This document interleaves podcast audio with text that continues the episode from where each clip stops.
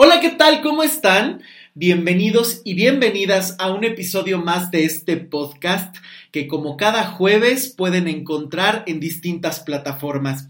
Yo soy Luis Miguel Tapia Bernal y me da muchísimo gusto que nos acompañen un episodio más, un jueves más y que se vayan sumando a este proyecto donde cada eh, semana estamos sacando temas que seguro te van a interesar porque lo que realmente he buscado en este espacio es que podamos escuchar voces distintas, profundas y que podamos desmenuzar los temas para que puedas encontrar preguntas, respuestas o algo que empiece a generar un movimiento o transformación en tu vida.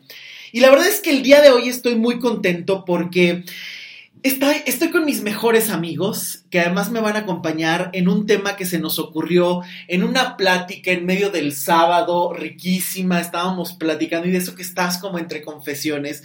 Y se me ocurrió un tema para que pudiéramos desmenuzar desde las cuestiones más teóricas, es decir, los aprendizajes que quedan después de todas esas experiencias que has tenido.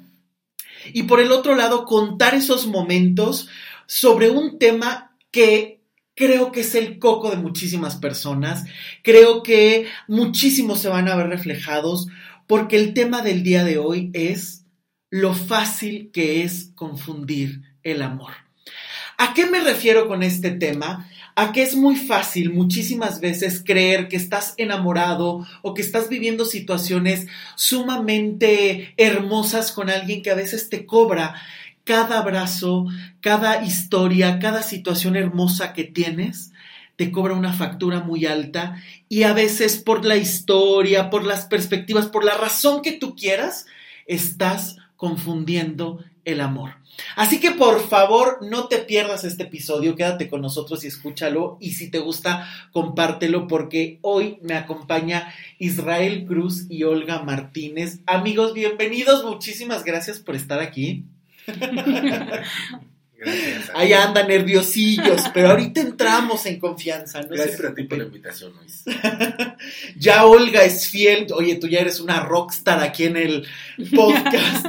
Los podcasts, por cierto, si no lo han escuchado, hay unos episodios buenísimos donde Olga nos habla acerca de después del divorcio y eh, enamorarse de un narcisista separarse de un narcisista, que han sido unos podcasts, bueno, no sabes cuántas escuchas han tenido, ha encantado todo lo que has dicho y cada vez más personas lo están compartiendo, así es que tú ya eres una rockstar, bienvenida. Me para mí un honor. Muchas gracias. Pero justamente estábamos platicando como de estos temas, eh, ¿cuántas veces puedes voltear hacia el pasado? Y mirar tus propias historias y determinar a esas personas que te han marcado y que hoy te preguntas si son realmente el amor de tu vida o que tú jurabas en ese momento que eran. Y hoy cómo las puedes ver, cómo las puedes comprender, cómo las puedes analizar años después, meses después, con lo que has crecido, con lo que te dejan. Y en esta dinámica, justamente estábamos platicando esto eh, hace un ratito y decíamos, estas personas que te han marcado, realmente son el amor de tu vida que tú has creído o en realidad han sido eh, una construcción, una necesidad. ¿Ustedes cómo describirían estas historias fuertes o intensas que en su momento los marcaron tanto? Mm, bueno, en mi caso creo que fueron parejas que más bien llenaron cuestiones necesarias en ese momento. Okay. O sea, yo creo que si al día de hoy me preguntan si, si alguno de estos dos personajes fue el amor de mi vida, eh, puedo decir que no. Más bien, uno me ayudó a, a conocerme en toda mi sexualidad. Era una relación muy intensa que englobó completamente mi vida, porque eran todo intenso, ¿no? Sí. Pláticas, arrebatos, peleas sexualmente. Creo que eso me enganchó muchísimo a él y para mí él era todo porque teníamos una energía los dos, una comunicación increíble. Y cuando terminé esa relación, también yo sentí que mi mundo se había acabado porque me estaba llenando de muchas cosas, era como mucha adrenalina todo el tiempo.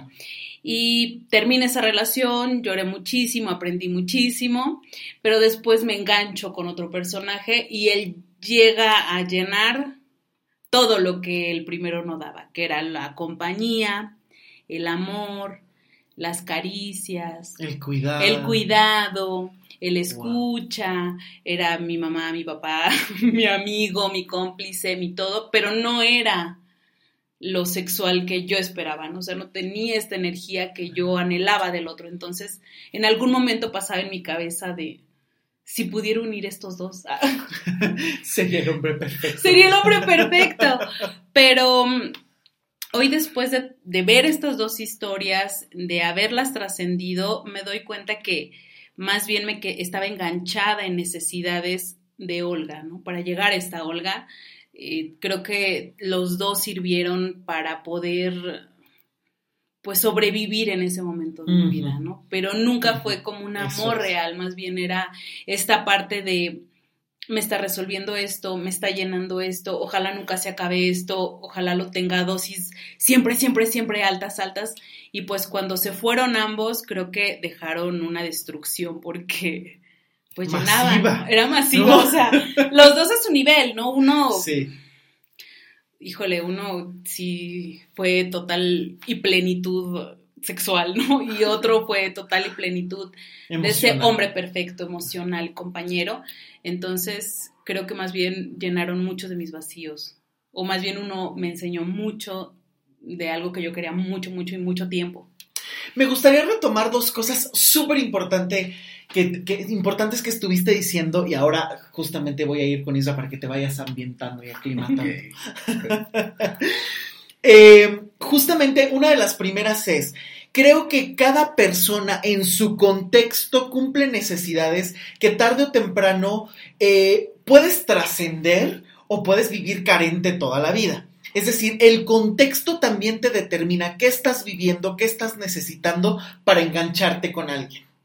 Pero sobre todo algo que yo he detectado mucho y lo veo muchísimas veces en consulta, si analizamos todas las historias de pareja, van de la mano una de otras casi siempre estás tratando de compensar algo del anterior, vengando algo del anterior, o es que con el otro no tenía tal cosa, o el otro me hizo tal cosa, y llegas con la espada desenvainada a la siguiente relación, o vienes buscando otras cosas en la siguiente relación, y ahí es muy fácil que empieces a vivir a la deriva, porque uno empieza todo el tiempo a, bueno, es muchísimo más fácil que llegue alguien que me dé algo en lugar de asumir qué necesidades tengo. Pero si lo vemos, si tú analizas, si cada persona analizara su historia de vida, van muy de la mano. Por ejemplo, ahora, ¿no? Lo tocabas. Este hombre me encantaba y era un hombre que sexualmente me despertaba muchísimo y me llevaba unos picos casi adictivos, ¿no? Entre las peleas, el placer, la pasión pero por el otro lado era un hombre a lo mejor carente de empatía, de compasión, de amor, de caricias, de ternura, de paz, que emocionalmente a lo mejor estaba arrasado, destruido. Y de repente llega alguien que parece ese bálsamo, ¿no?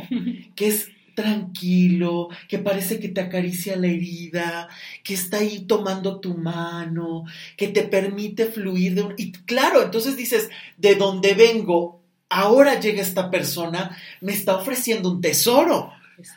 Que me hace, bueno, ya a lo mejor con los años, la práctica, dices, híjole, cómo me hace falta la pasión del anterior, pero cuando empiezas a ver que hay ciertas ganancias, dices, bueno, pues mejor me quedo con esto porque me brinda cierta seguridad, hasta que, claro, ¿no? El príncipe se transforma, muestra su verdadera cara y destruye todo a su paso. Y en este sentido, me gustaría que nos comentaran justamente cómo fueron viviendo o cómo se dieron cuenta. Me gustaría a lo mejor empezar desde antes. ¿Cómo dejaron entrar a estas personas tan importantes y en qué momento le abrieron todas las puertas para que tomaran controles que terminaran en heridas tan profundas? Ay, fue muy intensa la pregunta. Sí. o sea, es que siento que muchas veces yo pongo esta imagen. Creo que el corazón eh, está lleno de, es como un edificio o una serie de casas y son muchísimas puertas. Hay puertas, hay habitaciones que son completamente propias, donde tú no dejas entrar a nadie, donde están tus secretos, donde está tu pasado, donde está eso que es solo tuyo y de nadie más.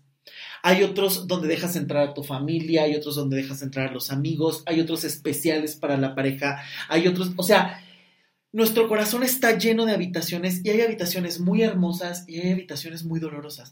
¿En qué momento, o sea, qué circunstancias tienen que ocurrir o qué vivieron para a veces darle las llaves a personas que tú confías en ellos y que entran y en lugar de ayudarte a arreglar y decorar tu corazón, lo arrasan? Mm, es una muy buena pregunta, pero yo creo que en mi caso fue el que siempre eh, al principio mostraran estar presentes, estar atentos, estar al tanto. Siempre era esta dosis de, de, dar mucho, ¿no? O sea, estoy aquí presente, te estoy dando, nótalo. Este, eres importante, eres el número uno, este, eres todo, eres mi totalidad. Con mi primer relación, eh, eh, prácticamente era estar al 100%, pero nada más en los momentos de auge, de clímax, mm, en pelea, en sexo, en cualquier cosa que nos, llegara, nos llevara a un auge. Entonces él estaba ahí, ¿no? Yo lo sentía ahí. No sé, despertando en mí, yo creo que esta parte oscura mía, no lo sé. y por la otra parte, era el llenar todas las necesidades de compañía, de escucha, de lo que tú necesites, ahí estoy, puedes contar conmigo, lo mío es tuyo. Aparte, no, no, era como cualquier persona, estaba llenando parámetros de mi familia. Era un hombre que yo creía que podía integrar a mis amistades porque pues era de mi nivel académico, era un hombre muy inteligente, era un hombre que era muy fácilmente que la gente quisiera porque era, era, muy, era fácil de tratar, ¿no? En, apariencia, eh, incluso en sus rasgos era un hombre como muy noble. Entonces, para mí fue muy fácil integrarlo con mis amigos, todos mis amigos lo querían, mi familia lo quería, eh, integrarlo a pláticas importantes, el que estuviera ayudándome a tomar decisiones. Él fue fundamental para tomar decisiones. Eh, para que yo pudiera sentirme sostenida y saber que contaba con alguien que no estaba sola en este camino. Por lo tanto, parecería que el intercambio cuando se entregaban las llaves en ese momento era, me das respaldo, me das compañía y de una manera que nunca esperé, ¿no? Que nunca siquiera imaginé, te doy las llaves y entonces puedes entrar hasta donde sea. Siempre. ¿Y en tu caso? Yo creo que ahorita como lo planteas con ese antecedente, ¿qué es lo que te llevó a? Yo creo que fue parte como una rebeldía a mi manera que tengo, o que tuve en esa manera por el salir de closet, ¿no? El demostrarte que esa, esa manera, wow, demostrarle a la familia que se puede vivir de esta manera pues totalmente distinta, ¿no? Y es por eso que de cierta manera me salí de mi casa por la, casa, la puerta chica, en ese momento de rebeldía, porque era este, mi vida, y te das cuenta que caes, pues como que no es lo que era, ¿no? Y de cierta manera confundes esa relación amorosa, pues, con otras cosas. ¿Tú a qué edad sales del closet? Uy, no, de edad no me acuerdo, pero fue así como de la universidad, ya sabes, más o menos a principios. ¿Tú querías salir del closet con tu familia? No, es que no lo, no lo pruebes. O sea, no sé, no hay un momento de que, ah, ¿saben que vamos a tomar juntos un café? Les quiero decir algo. No hay como una previsión así. Pero el hecho ya cuando se enteran de una forma, pues como muy abrupta, pues sí es como, pues hay que demostrar lo que eres, ¿no? Y no tanto así como una rebeldía, sino, pues está como bien tú, o no sé, ¿no? O sea, realmente como salir de esa rebeldía y es por eso que uno se envuelve, pues ese tipo de relaciones con eh, relaciones como clandestinas, no diciendo a tus papás que sales con alguien y todo eso. Ya cuando realmente quieres hacer algo con alguien, pues sí, es el problema. Bueno, no problema. Es que estás tocando un tema muy importante y de verdad no sabes cuántas ganas he tenido de hacer un podcast sobre esto y qué mejor que irlo mezclando con este tema tan bueno porque, a ver, el proceso de salir del closet con la familia puede ser muy difícil, claro, ¿no? Ya sea que lo elijas, que te, salque, que te saquen del closet, en fin. Pero si la familia muchas veces no da completamente ese respaldo, es como una herida abierta. Exacto. Porque si las personas que quieres a veces les cuesta trabajo asimilar, procesar o convivir con algo de lo que tú eres, puede ser incómodo. ¿No? Y esto se lo planteo incluso a todas las personas, seas heterosexual, homosexual, bisexual y todas las gamas de posibilidades y la diversidad sexual. Cada vez que sientes que le fallas a tu familia, vives con culpa, punto. Exacto. Cada vez que sientes que no le Sí. cumples la expectativa a tu familia, te sientes culpable. Y eso lo llevas a otros ámbitos. Claro, ya desde ahí ya vas en el amor de rodillas. O sea, no, ya vas un tanto herido, ya vas un tanto frágil, ya vas un tanto, ¿no? Sí, te llevas contigo en tu equipaje esa culpabilidad Exacto. de decir, ¿sabes qué? Pues ahora esa culp- culpabilidad la llevas con tu pareja por cubrir las expectativas, por hacer lo es. mejor de ti, todo, todo eso. Eso es. Eso es. Y entonces, por ejemplo, esto que tú dijiste es muy importante, ¿no? Llega ese momento en el que dices, bueno, ya, tengo que reafirmar lo que soy, mi familia lo tiene que comprender, pero ojo, también aquí hay otra necesidad. Si sientes que tu familia no te acepta por completo, entonces también estás necesitando una familia. Así es. Sí. Necesitas fundar tu familia, por lo tanto, comienzas la pareja, la familia, el proyecto en números rojos, Y en carencia. Y es lo que yo realmente veía en ese momento cuando me junté realmente con Eso. esa persona, formar como la familia Claro. con su familia. Claro, Cuando no veía la mía como tal. claro, Y dices, pues está cañón, no, pero claro. Mi familia no me acepta, la tuya sí, entonces me voy Aquí donde estoy. me aceptan. exacto. Y ahí es donde, ahí están las llaves, ¿no? Que entregas. Tú me das una familia, yo te entrego las llaves de mi vida. Haz lo que quieras con ella. Sí. O sea, son negociaciones. Lo, no, no, no, no sé, ¿lo, lo alcanzamos a ver? Sí. No. Sí. Sí, es por- un tema tremendo, wow. Llegas a refugiar con la nueva pareja todo Sí. lo que no tuviste con la anterior y con lo que tu familia no te da y con lo que crees que te hace falta a ti. Realmente nunca llegas pleno diciendo tengo esto para ofrecer, tú quién eres, ¿no? O sea, yo realmente a estas alturas sí creo que eh, la pareja que a mí me destruye eh, exactamente entendió ese juego en mí, ¿no? ¿Qué le hace falta a Olga? Claro. Le hace falta familia, le hace falta esto, le hace falta lo otro, bueno, entre comillas, no sé, Sí, sí. a su percepción, y ahí ataca al final claro. pero porque yo lo volví mi familia, lo volví mi amigo, yo, él, yo necesitaba que él se volviera eso, por eso él se volvió importante, aunque realmente no cubría otras necesidades y en algún momento me cuestionara si yo realmente quería hacer una vida con él, pero ahí entran los miedos de no, ¿qué tal si nadie es un amigo Claro, como él? ¿Qué tal si nadie es un compañero como él? ¿Cómo le voy a decir a mi familia que no quiero estar con él? Él es lo correcto, él es lo indicado. Aparte yo creo que esto es el amor, yo creo que en algún momento dices, pues yo veo que todos pasan por cosas así, entonces, este, pues de- dentro de todas las relaciones, pues la mía está bien. Exacto, sí, como que ya Exacto. cedes esos problemas que dices, no es parte de la vida, ¿no? Pero no hay que normalizarlo. realmente. Sí, lo normalizamos. No, no, no, no tiene que ser así. Y es que esto es lo que me llama la atención, porque justamente es ahí donde con toda esta necesidad, con todas estas heridas abiertas, con todo este background que cada uno va cargando, es muy fácil que tú pongas en un pedestal a un Dios que en realidad puede ser más bien un destructor. Sí, lo sabemos. No, No sé. O sea, claro, esta historia, eh, por si no han escuchado, váyanse a escuchar justamente para que comprendan toda esta historia de que Olga nos habla, porque realmente aquí en tu caso estábamos hablando de una personalidad que es hasta patológica, una Sí. cuestión muy narcisista que, bueno, cada vez hay más eh, personas eh, que, que están padeciendo a un narcisista, vayan a escuchar ese podcast, pero justamente es cuando es muy fácil que si tú necesitas, es muy fácil confundir el amor. Claro. Es muy fácil decir, este es el amor de mi vida porque me está dando, pero te está dando como cuando tienes hambre y te conformas con lo que sea, como cuando tienes sed y te conformas con lo que sea, que no puedes elegir, que no puedes seleccionar, que no puedes decir a qué ritmo quieres vivirlo, que no puedes decir cómo quieres comer, qué te gusta comer, sino que me estás ofreciendo algo que parece que es lo que necesito y ojo, esto siempre es un espejismo. Porque si tú te estás queriendo revelar de la familia o tú quieres hacerlo tu familia, es muy fácil que ahí construyas un espejismo, no es real. Porque si tienes que solucionar algo con la familia, tienes que voltearte a verlo con la familia. La pareja no te lo puede solucionar. No, comprobado.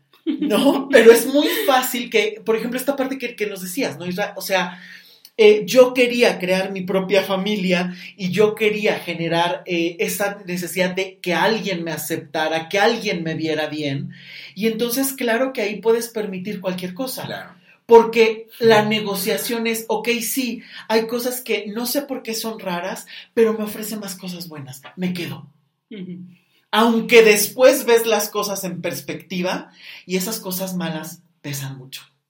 Y aquí me gustaría que habláramos justamente de cómo en ese momento veían esas cosas que hoy las ven en retrospectiva y dices, ¿cómo aguanté eso? En ese momento, ¿cómo se lo explicaban?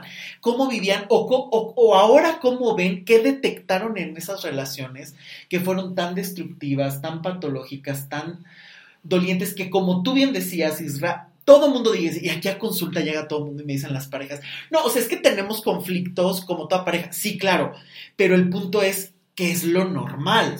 O sea, es normal que algún momento no tengan un acuerdo y les cueste trabajo negociar porque no sepan de comunicación, vale, pero que a lo mejor llegue y ya haya manipulación, golpes, abusos, te dejo de hablar, te dejo hincada en la casa y no te hablo. O sea, ya llegar a eso, hijo, y que todavía digas, pero es que si me ama, oye, si pasa por alto tu dignidad, habría que cuestionarse realmente el amor o si realmente es amor. Entonces, hoy si ven en, retrospectiva esos elementos dolorosos, incómodos, ¿recuerdan cómo se los explicaban en ese punto o describir esas acciones que tenían? Porque me interesa, muchas veces creemos, este, van a decir, ya, déjanos hablar, pero a lo que voy es este punto justamente de que a veces necesitamos realmente escuchar esas historias, esos momentos donde dices, no me había dado cuenta, me está pasando y no me había dado cuenta. O sea, para mí se me hacía normal que mi pareja me dejara hablar 20 días o se me hacía normal que no sé, ¿no? Y es como, eh, no. ¿Cómo se lo explicaban? ¿Qué situaciones podían detectar o pueden ver ahora que dices, híjole, ya ahí eran grandes pinceladas, grandes alarmas que te decían, cuidado?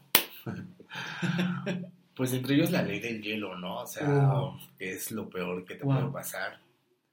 Eh, no sé, igual el celo, pero está con tus propios amigos, ¿no? Y ya, o sea, a pesar de que tienes amistad con ellos y te dices, sabes que pues yo no soy como el amigo que, bueno, tus amigos no me caen tan bien como tú crees, así de, oh, no, te quedas sorpresa.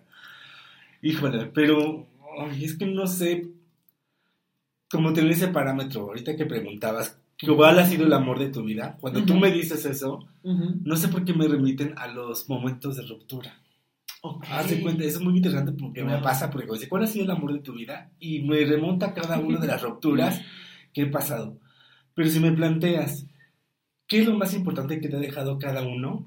Te puedo decir como una gama con esta persona me, me hice más independiente, con esta persona me, me, gustó más el cine, con esta persona me gustó más eso, ¿no? Pero es que yo tampoco puedo como catalogar cuál ha sido como el amor de mi vida, ¿no? O, no sé.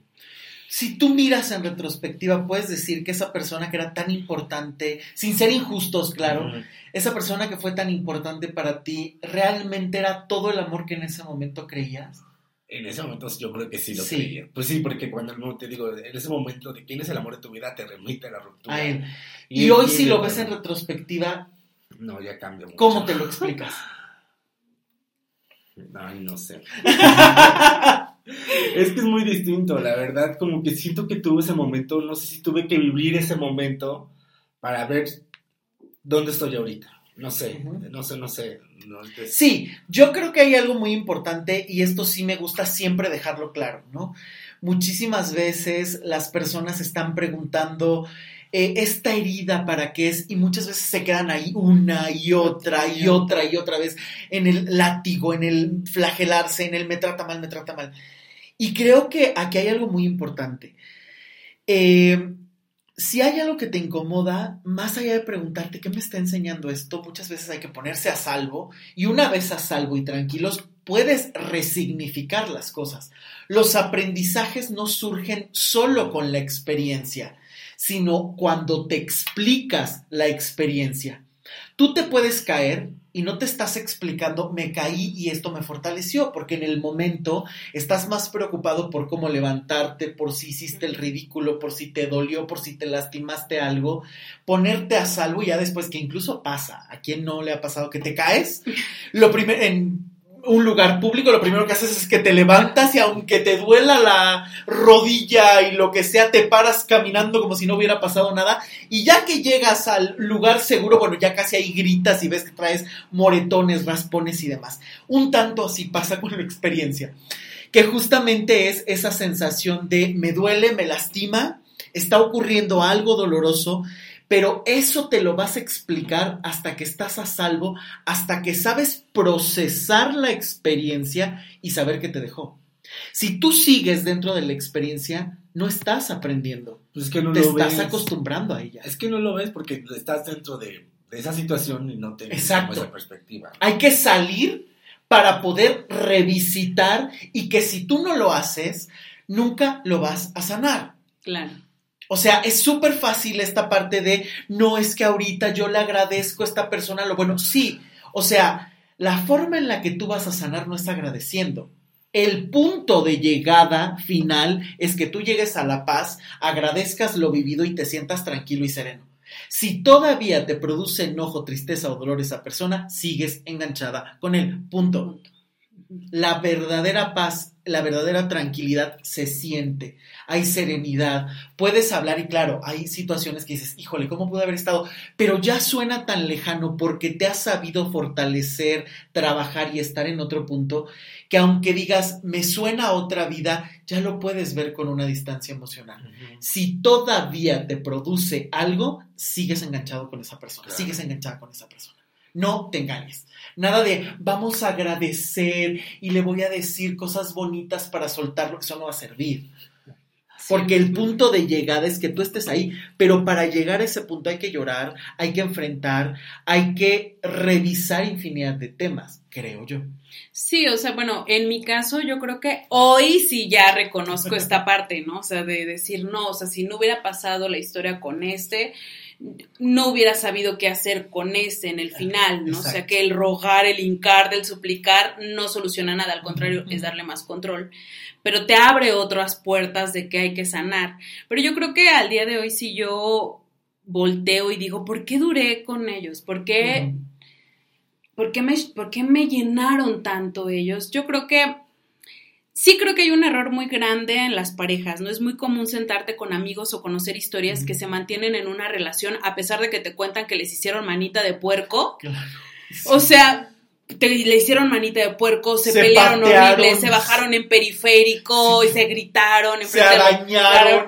y que, y que tú dices, híjole, a mí él no me hace eso, o sea, Sí. entonces es normal, o sea, la verdad es que en mi caso yo decía, pues este es culero, pero, pero no me, me hace manita Sí, de claro. puerco, entonces yo creo que es normal, ¿no? Y justificas, yo justifiqué. Eso es. Yo Eso justifiqué es. el decir, pues todos tienen problemas, ¿quién es perfecto? O sea, todos tenemos que lidiar con eso, o sea, incluso yo ponía en una balanza, pues es que la verdad es de que he venido a otras relaciones, nadie incluso me da esta satisfacción que él logra con tan poco, entonces, además todos tienen problemas, o sea, Ay, esto es cualquier es cualquier podemos cosa, o sea, pues al menos él viene por mí, de tal ni por ella vienen, o sea, la verdad es que yo Sí, justificaba sí. y justificaba, pero realmente era un miedo terrible a quedarme sin nada.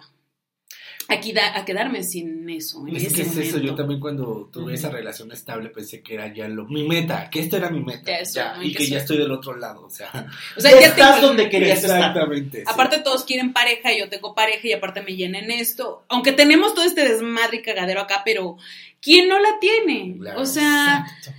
yo creo que estas historias, eh, pues sí, llevan a que te ates a decir todos tenemos problemas, ¿no? Sí, sí. Entonces, yo creo que por eso cuando brinco a esta relación que él era un tapete Sí, de amor, cariño, besos y en todos lados me llevaba y ella es mi novia ella es mi pareja y o sea, me estaba dando lo que no tenía acá y aparte estaba siendo envidiada porque era ¿cómo le haces para que te quiera tanto? ¿Cómo? Aunque yo estaba insatisfecha prácticamente en la sexualidad y, y no porque sea una Pero realmente no, son partes importantes. O sea, el amor, ¿por qué se complementa? Pues claro, hay toda una serie, tiene que haber toda una serie de elementos emocionales, sexuales, de convivencia, de comunicación, de cuidado, de protección, de química. O sea, es fundamental también, es un tema importante, ¿no? Que obviamente muchos dicen, ay, no, creo que hoy es muchísimo más fácil hablar de sexualidad. Es necesario hablar de sexualidad también. Pero claro, es importante, ¿no? O sea, claro, estás con una persona que a lo mejor eso falla y no se negocia. Claro, y, entonces para mí era fácil este intercambio, ¿no? O sea, era el decir, bueno, me da todo, pero no me llenen esto. Pero es normal, nadie es perfecto. O yo le soluciono, o, prácticamente no es un hombre que, que tenga un, un, o sea, que genere que me provea, o sea, la verdad es que yo soy más proveedora, yo tengo dos trabajos, yo soy más bien la que lo soporta. Eh, eso me empachaba, ¿no? Me empachaba también esta parte de yo siempre tengo que hablar porque él siempre se queda callado y él siempre me manda como adelante, tú pelea, yo acá te cacho, ¿no? Entonces, todo eso eh, yo lo cambalacheaba con estas historias de las que me, amigas que me hablaban llorando de, es que me acaba de correr, es que me acaba de patear, es que me acaba de hacer manita de puerco, es que me gritó en la fiesta que era una tal, y yo decía, jamás en la vida María esto, entonces estoy en el cielo. Estoy en un buen lugar. Estoy en un buen lugar estoy bien, o sea, la verdad es de que en serio hasta decía, ¿qué hice para merecer tan? Sí, me pones en papel de afortunado. me sentí afortunada, ¿no? Y aparte todos me decían, yo quisiera un novio que te amara, o sea, que me amara así como a ti. Y velaba, ¿no? Acallaba esas voces que a mí me decían, estás insatisfecha, necesitas más un apoyo que alguien que nada más te esté soportando. Por lo tanto, podemos decir aquí dos elementos fundamentales para detectar cuando es fácil confundir el amor. Dos elementos fundamentales es eso que tú sientes, esa incomodidad, esas vocecitas que te dicen algo no está bien, no es que estés loco, no es que estés loca, no es que algo te esté las tienes que escuchar siempre.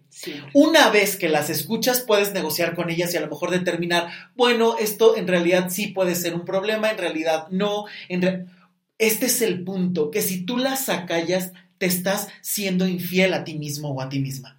Te estás fallando a ti porque por algo están apareciendo, sobre todo cuando son estas cosas muy grandes, ¿no? Estas situaciones que dicen, es que esto sí me incomoda, es algo que se presenta muy constantemente, que no me llena, que, que están ahí, ¿no? Haciendo como mella. Y que es muy fácil empezar estas negociaciones y justificaciones, que ese sería el segundo punto, ¿no? Bueno, no me da esto, pero me da esto, a pesar de que lo que me incomoda puede ser mucho más grande. Claro, si tú pones en una balanza justamente el tema. Y entonces a lo mejor dices, bueno, esto no me da, porque sí, efectivamente, una persona, una pareja, no te va a dar todo. Es decir, una pareja, una persona tampoco es un contentillo, un juguete, una marioneta que tengas que decir, hoy quiero algo rojo y te lo tenga que dar. Mañana quiero algo verde y te lo tenga que dar. Bueno, eso ya no es pareja. Eso ya es eh, un dueño y un esclavo. O sea, ¿no? Ya estamos en otro canal. Pero justamente cuando tú pones en una balanza y esas voces son más incómodas que lo bueno, o lo bueno no lo calla, o lo tienes que negociar, o ya estás en una dinámica donde tienes que revaluar si realmente estás confundiendo el amor con cualquier otra cosa. es que ya tienes que moverte realmente en ese aspecto, ¿no? Ya cuando te das cuenta que tu dignidad ya está en juego. Eso es. Ya, tienes que poner manos ahora, a pesar de que te duele, a pesar de que sí sientes que el mundo se te viene encima, porque querías que era para siempre, afortunado y no, pero no, o sea, y es por eso que creo que ya ahorita cada relación que tengo la catalogo por momentáneos, ¿no? O sea, no, no puedo decir uno es más que el otro, sino que cada uno me atribuyó lo que me tenía que atribuir en su momento. Sí, y eso yo creo que es, es, es habla de ese trabajo que se hace para adueñarte de ti y para poder sacar, exprimir el jugo de la experiencia, pero eso inevitablemente tiene que ver con el conocerte y con el resolver cosas que efectivamente no son sencillas. O sea, mirar estas cosas de frente no es fácil, duele, incomoda, enoja, frustra. ¿Por qué? Porque precisamente por algo has buscado que esa persona tape lo que te duele porque tú solo, tú sola no has podido hacerlo. Entonces es más fácil que encuentres una pareja, un suplente que te ayude a mantenerte en distracción para que no voltees a ver eso que tienes de carencia, de herida, de situaciones que no has resuelto, de aceptación propia de la familia, de patrones, o sea, porque además este es un tema que me parece muy importante del por qué es tan fácil confundir el amor porque a veces hay tantos patrones, tantas situaciones que se han normalizado y hay tanto en juego en el amor personal, familiar, social, de miedos, de traumas, de personalidades, de negociaciones, la comunicación, la realización personal. O sea, hay tanto en juego en las relaciones de pareja que por eso muchas veces se pueden topar con situaciones muy difíciles de resolver, con dudas muy constantes, ¿Por qué? Porque para encontrar una buena pareja tienes que tener una buena solución personal.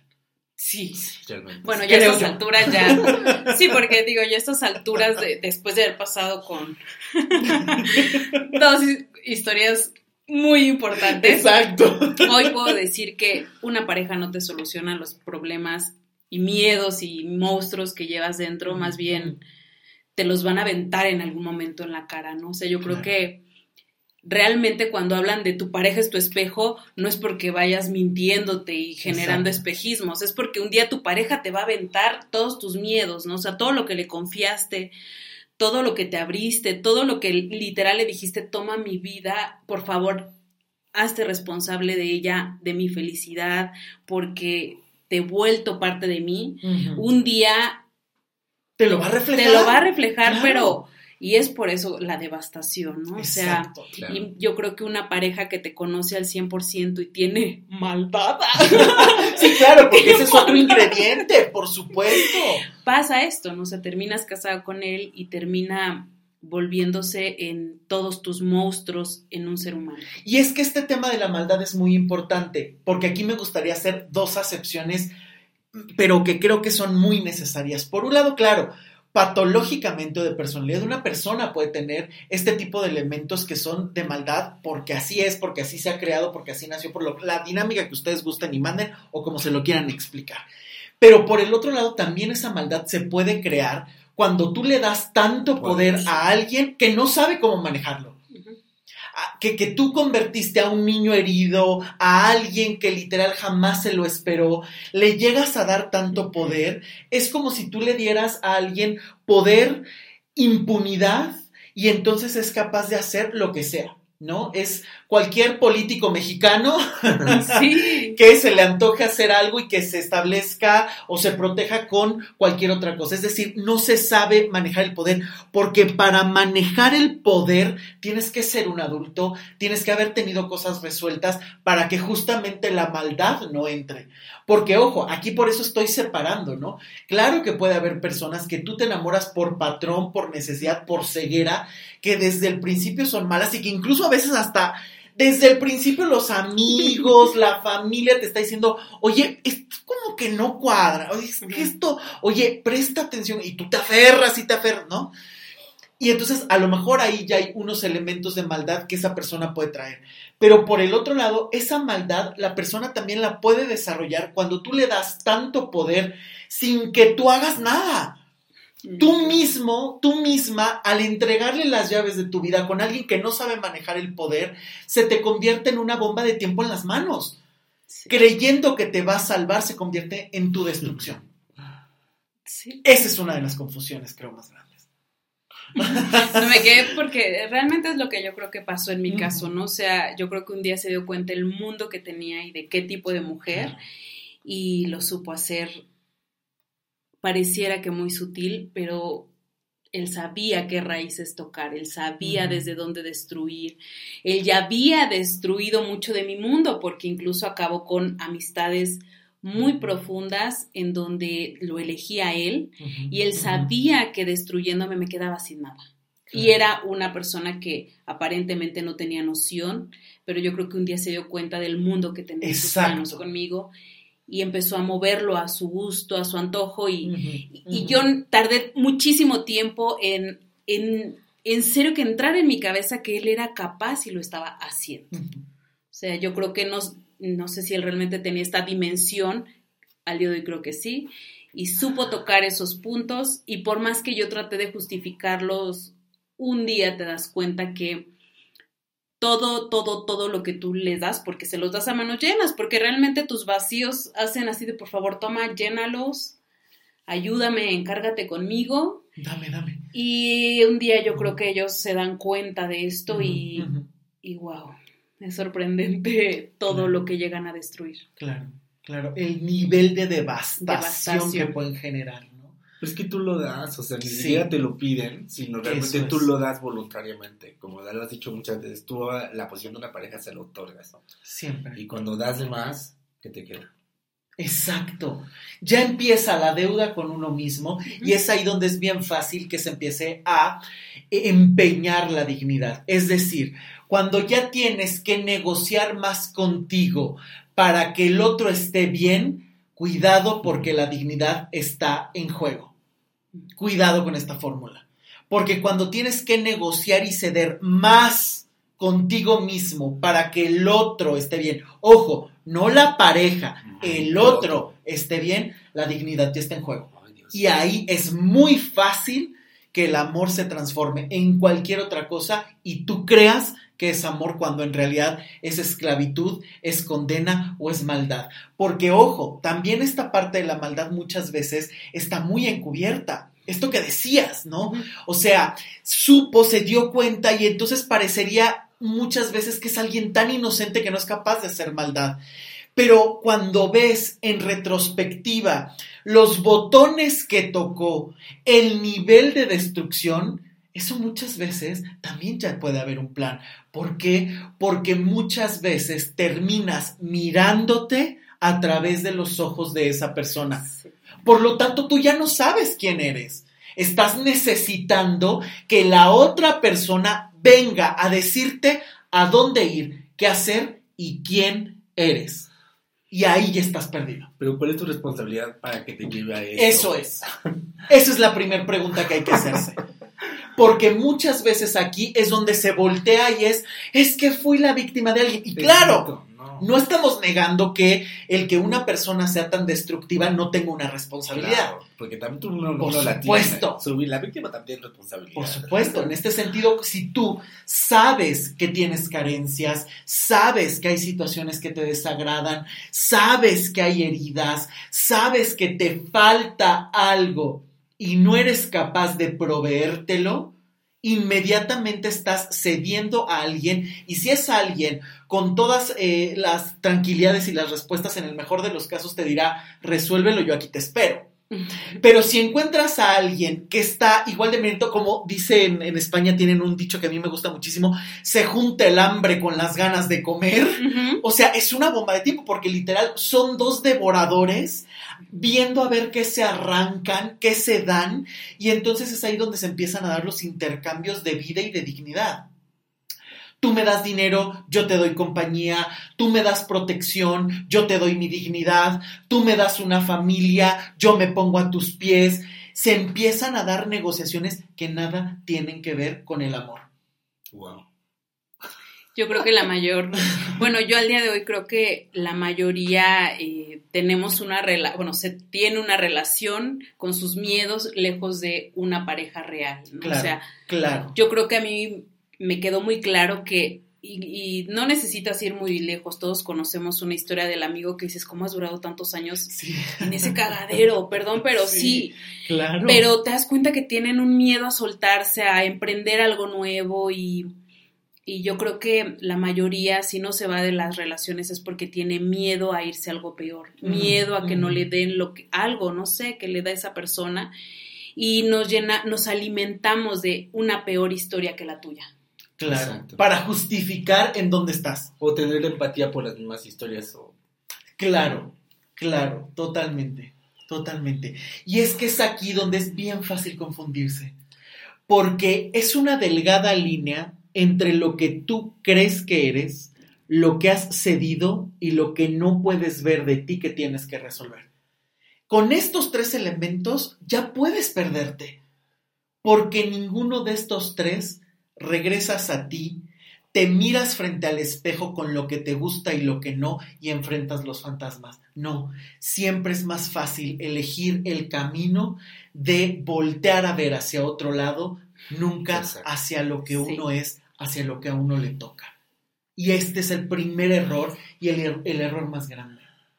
Ay, pues, pero supongamos que uno en el despertar del amor, uno se avienta como Juan por el Sí. sí. si no tenemos esa orientación ¿no? Sí, o esa esto visualización. es cierto, esto es cierto, claro, porque aquí estamos hablando de relaciones que se fueron dando, digamos, ya construyendo un camino en el amor, pero esto es muy cierto. En las primeras relaciones, si todo mundo las analizara, determinarías tus verdaderas intenciones, a veces infantiles, a veces muy adultas. ¿Cuántos? Y aquí es una pregunta que muchas veces yo lanzo. ¿Cuántas veces has tenido que renunciar a tus sueños por heridas que no has sabido superar? Como tal persona me lastimó tanto, yo ya dejé de creer en el amor y entonces ya no hay futuro y me conformo con cinco días de relación porque ya no existe el futuro, ya no existe el mañana. Y en realidad estás hablando de una herida, pero te estás traicionando porque a lo mejor tu verdadera tu verdadero sueño es estar con alguien, dormir con alguien, tener proyectos con alguien. O cuántas veces es como no me conozco, no sé quién soy y no me soporto, voy a buscar mejor una pareja para que me distraiga cuando a lo mejor te encantaría conocerte, viajar solo, comer solo, hacerte amigo de ti mismo y descubres que estás perfecto en soledad. Pero a lo que voy es que no puedes renunciar a tus sueños a cambio de las heridas que no eres capaz de superar, porque entonces te estás traicionando dos veces. Te estás traicionando por lo que no eres capaz de enfrentar y te estás traicionando porque no cumples lo que en realidad anhelas. Sí. Es peor. Porque entonces, ¿cuántas veces estas historias dolorosas se convierten en un es- estandarte de justificación? Porque me fue tan mal en la relación, tengo todo el derecho de no volver a creer. Cuando en realidad anhelas, quieres y deseas una relación con todo tu corazón y es un sueño que tienes y que se vale. Claro, construirla desde otra manera y desde otra perspectiva y no a ciegas todo el tiempo de, bueno, no pasa nada, ya me rompieron el cuerpo, pero no pasa nada. O sea, tampoco es que vivas en knockout eh, eh, eterno, tirado en la lona, esperando que nada más alguien llegue y te sobre, te sobre la espalda. Tampoco. Pero no puedes tampoco renunciar a lo que tú quieres en realidad pero también es tu obligación saber construirlo, saber curarte, sanarte, autoabastecerte, para que tarde o temprano esos sueños sean muchísimo más fáciles de cumplir y no sea algo que se da por perdido, por algo que no existe o eh, se dé algo que vivas eternamente justificando. No, es que estoy en soledad porque pues en realidad pues yo no he querido y como me han lastimado tanto. Y entonces ya vives en, en, en, la tristeza eterna, fallándote dos, tres y veinte veces. Y eso es, yo creo que la infidelidad, no hay infidelidad peor que la de uno mismo. De verdad. Y siempre te la cobra. O sea, siempre sí, creo que hay un cobro. Y por supuesto. Tarde que temprano hay un cobro y yo creo que mientras más te esperas a que llegue, yo creo que el rato eres un anciano y cómo reconstruyes, ¿no? O sea, sí. creo que siempre hay un buen momento, pero el engaño siempre se descubre y más cuando tomas decisiones basado en el miedo.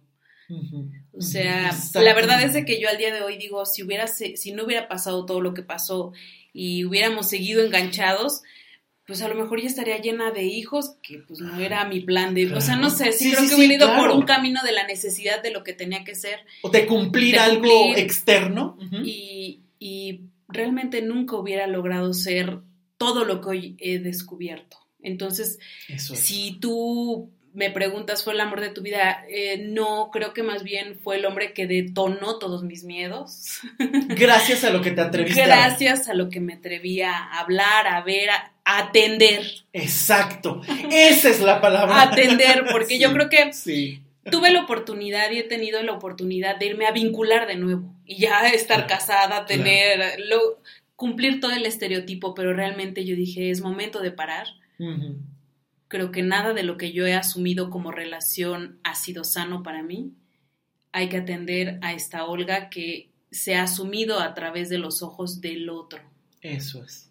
Y yo creo que hoy que me veo, te das cuenta también de lo que eres capaz y que tú se lo atribuyas al otro, ¿no? O sea, es un autoconocimiento en donde también tienes que romper este punto de decir, ¿y qué pasa si simplemente yo ando por la vida sola? O sea, no pasa nada, realmente no pasa nada. ¿Qué descubro? ¿Qué descubro? ¿Qué vivo?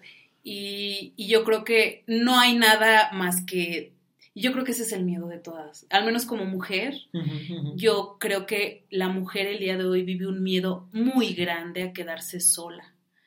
No sé cuál haya sido el miedo de mi mamá, tal vez es algo heredado claro. por la época, pero yo cuando platico con las mujeres, o ya sea más chicas que yo, o, o con más años que yo, mm, me he dado cuenta que el terror más grande que vive una mujer, aunque diga que no, es quedarse sola. Y lo dicen tal cual. Entonces, ahí van por la vida, ahí vamos por la vida soportando muchas cosas, disfrazando otras tantas más, porque ¿cómo voy a terminar sola? ¿no? O sea, es como entrar a lo mejor en otros temas de fracaso, nadie me vio, no valoro qué defecto tengo. El punto es que nadie me ve así. Eso es. Entonces, te vas quedando con lo que queda, incluso siendo amante, siendo lo que sea, el punto es no estar sola, el punto es que me vean acompañado. Es que es como si dijeras, eh, prefiero llegar con el patán a la fiesta que sola. Sí. O sea, ¿no? Y de verdad, claro que pasa. Claro que pasa. Que tú ves relaciones que a veces son sumamente complicadas, dolorosas, donde ya la dignidad se perdió, donde ya pasaron todos los límites, pero eso sí llegan a la, a la fiesta o suben las fotos a las redes sociales, que parece un cuento de hadas cuando miras la realidad y dices, híjole, esto no es un cuento de hadas, esto más bien parece una pesadilla de psicópata. ¿No? Sí, o sea, algún día te comentaba, ¿no? O sea, no necesitas ir muy lejos, ve a un bautizo, una primera comunión, unos 15 años, una boda, y ve cómo llegan las parejas, ¿no? Llegan muy bonitas, pero no se hablan, ¿no? No se soportan. En toda la fiesta no se dirigen la palabra, o ves a él buscando, a ella observándolo, o viceversa. Ves todo menos una pareja, menos un buen compañerismo, pero el punto es llegar con alguien. Eso es. Entonces, soy capaz de apostarle soy capaz de apostar todo mi juego, que en este caso es la vida, con tal de no verme sola. Entonces yo creo que... Wow, qué duro. La verdad es de que creo que a pesar, bueno, usted entrar en otros puntos, pero sí creo que a pesar de todo lo que ha trascendido y ha logrado la mujer, yo creo que un miedo muy arraigado que se tiene es a... Sí. Tengo una pareja. y que es un tema que tienen que trabajar sí o sí porque muchas veces grandes carreras, grandes logros se van a ver limitados con parejas mediocres. Punto. Cuando no vemos, ¿quién no tuvo esa maestra que estaba casado con uno de qué otra? Claro, si dices, oye, pero con todo lo que tú eres, todo lo que tú sabes, no te alcanzó para, más. Fíjate que ahorita todo lo que estás diciendo acerca de los sueños, Luis, o sea, me remota, me retoma mucho todo lo que he vivido y con las relaciones que he tenido. Es como buscar esa estabilidad. Claro. Desde chico siempre me ha gustado como cosas un poco mucho más artísticas, quería ser pianista, quería ser pintor, lo que tú quieras, cosa artística, ¿no? Pero siempre me han dicho que busque algo que me dé estabilidad. Claro. Aunque por eso me fui al diseño, porque se pinta un poco más de las cosas más sólidas que meramente la artisteada. Claro.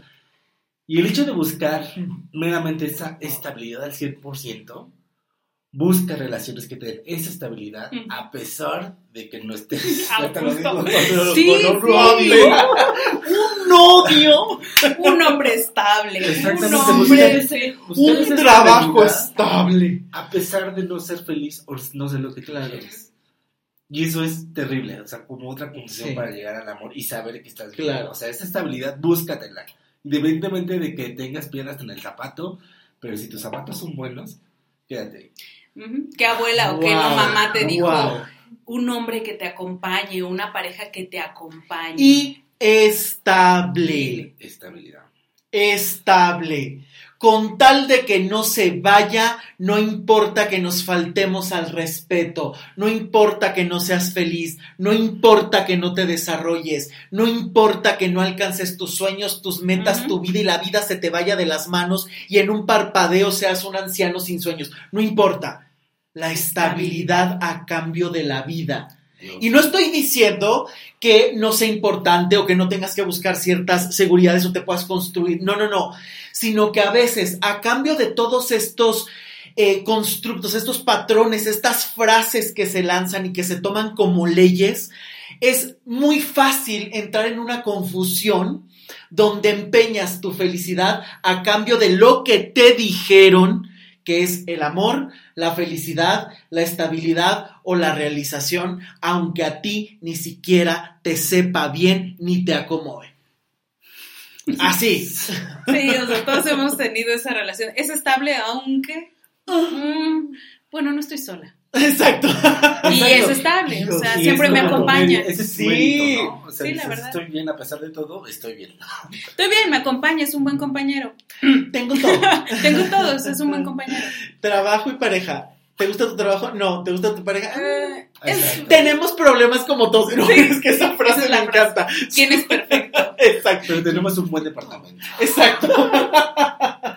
No, y aparte. Ya adoptamos mascotas. O sea, trabajando ya con esto, y pues inclusive ves como otra perspectiva la estabilidad, ¿no? O Claro. sea, claro. ya no el depender de alguien, sino, no sé, ya con este trabajo que, que, que he hecho contigo y con Cristina, te da otra perspectiva de, o sea, otra visión de la estabilidad. Es que la estabilidad tiene que ir de la mano de la realización y la felicidad. Personal. La, la estabilidad y la realización no tiene que ser algo que se dicte. Que se negocie. Exacto. Tiene que ser algo que tú puedas abastecerte para que puedas compartirlo, para que puedas saborearlo tú y ayudar o compartir ese saborearse a alguien más.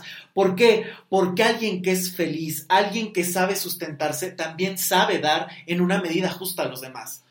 Sé decir, confío en tus capacidades, en esto te ayudo porque está en mis manos, porque te quiero, pero esto lo tienes que resolver tú, no lo puedo hacer yo. Pero entonces salimos de, de casa con esa desestabilidad.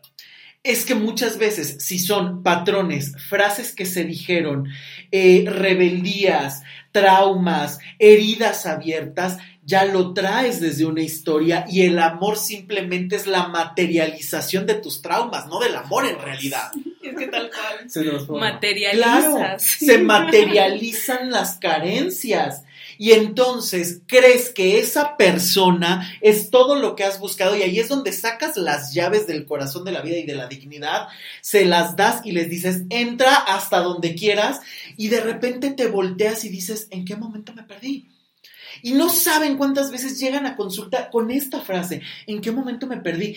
Y por eso es que muchas veces el tema del amor te confronta con tanto e implica revisar varias cosas, porque cuando volteas dices, hay que reconstruir los sueños, los patrones, los conceptos de estabilidad, Así de es. realización, porque incluso si muchísimas veces buscas cumplir las expectativas de otros o que alguien te dé para realizarte, nunca te has adueñado de ti.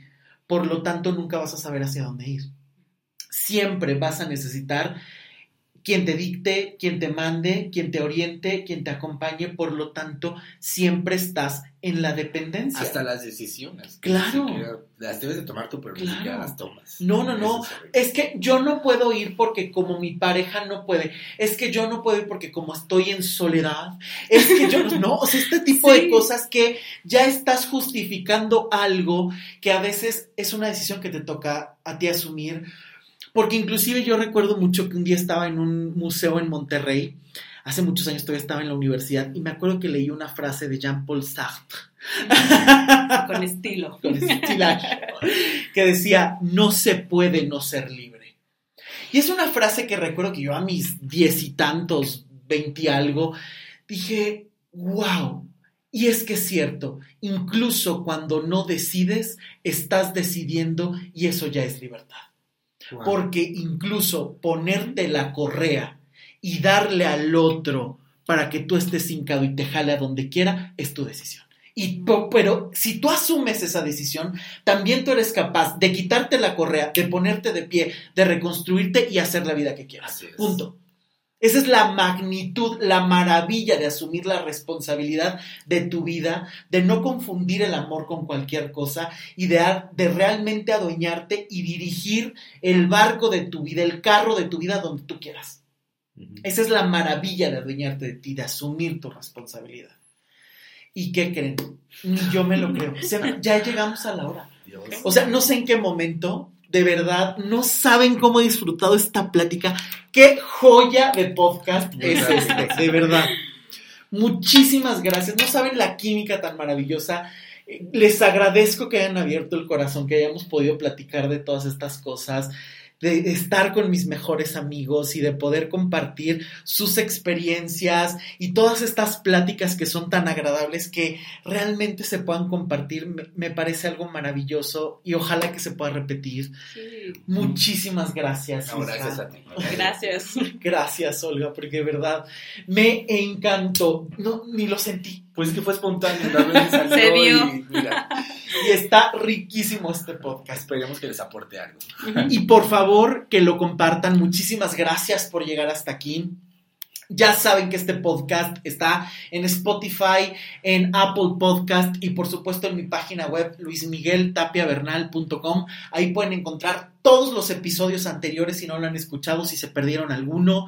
Eh, por supuesto, ahí en la página web luismigueltapiavernal.com pueden encontrar los artículos, eh, toda la información acerca de las consultas también si quieres trabajar algo, por supuesto, se puede y hay que hacerlo hoy más que nunca porque uno, creo, de los principios más importantes para no confundir el amor es sanar, transformarte y recuperar las riendas de tu vida. Muchísimas gracias por estar aquí, gracias por compartir. Yo soy Luis Miguel Tapia Bernal y nos escuchamos el próximo jueves. Que estén muy bien, hasta luego, chao.